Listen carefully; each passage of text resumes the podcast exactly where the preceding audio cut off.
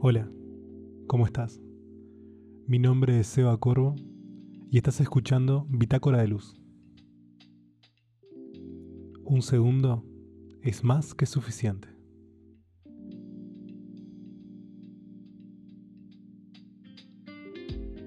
Todo sucede en un segundo. Todas nuestras decisiones suceden en un segundo. Elegir si tomamos el camino A o el camino B depende de nosotros. Tan justo y tan perfecto. O tan injusto y perfecto. Pero es así. La fotografía imita la vida.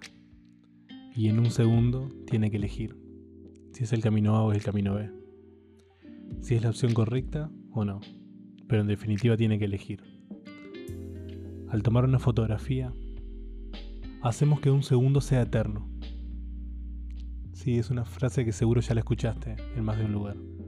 La fotografía hace que nuestros recuerdos sean eternos, hace que nuestros momentos sean eternos. Porque es así, es muy cierto. Al igual que en la vida cuando elegimos en un instante la opción correcta. O incluso cuando no lo es. Seguro has pasado momentos en tu vida donde tienes que elegir entre el camino A y el camino B. Y muchas veces has elegido el camino A queriendo elegir el camino B. Y el tiempo pasó y te diste cuenta que perdiste muchas cosas o que podrías haber vivido algunas cosas. Eso es lo que menos importa, porque el tiempo es relativo. Saber vivir el momento. Eso es lo importante. Muchas veces me vi parado en un lugar donde no quería estar, o preguntándome si era lo correcto, si era la decisión correcta. Muchas veces no lo fue, pero tener la capacidad de discernir y darte cuenta de que todo fue por algo y que todo momento te dejó un aprendizaje es lo importante. El tiempo es relativo, el tiempo no existe. Lo que existe es tu propósito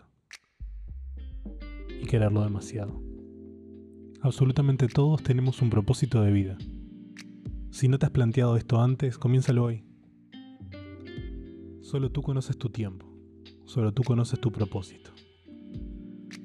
Aunque no sea claro para ti aún, créeme, tu propósito de vida nace contigo.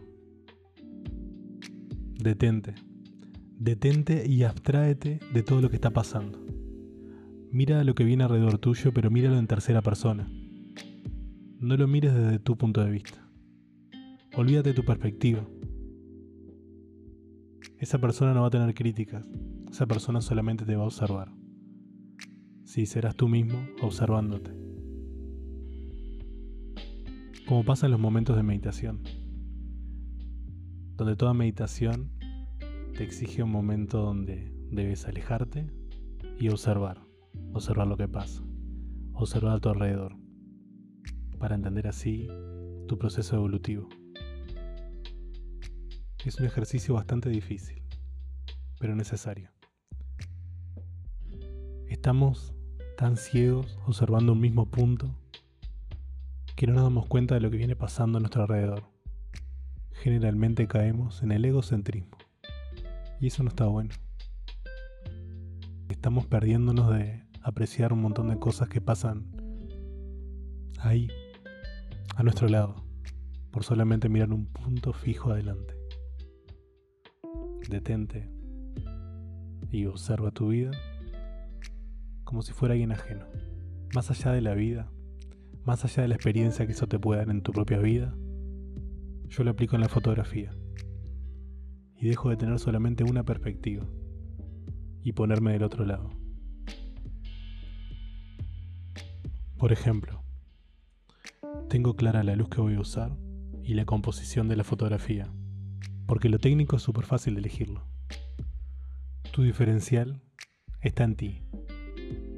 Está en cómo vas a transmitir. Está en cómo logras esa conexión con la otra persona. Al igual que la vida. La fotografía imita a la vida. Son relaciones humanas. Demoré mucho tiempo en darme cuenta, pero en definitiva no podemos escapar de eso.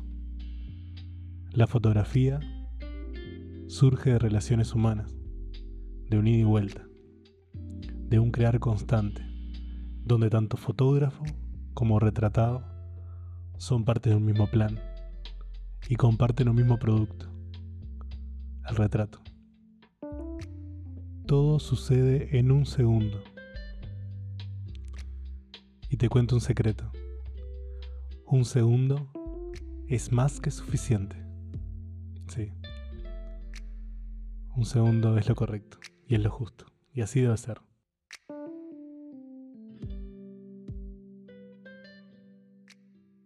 Gracias por escuchar este nuevo capítulo de Bitácora de Luz. Si me estás escuchando en Spotify, no olvides suscribirte. También puedes compartirlos en tus redes sociales. Si me estás escuchando por mi Instagram TV, no olvides dejar tu comentario. Nos vemos en la próxima.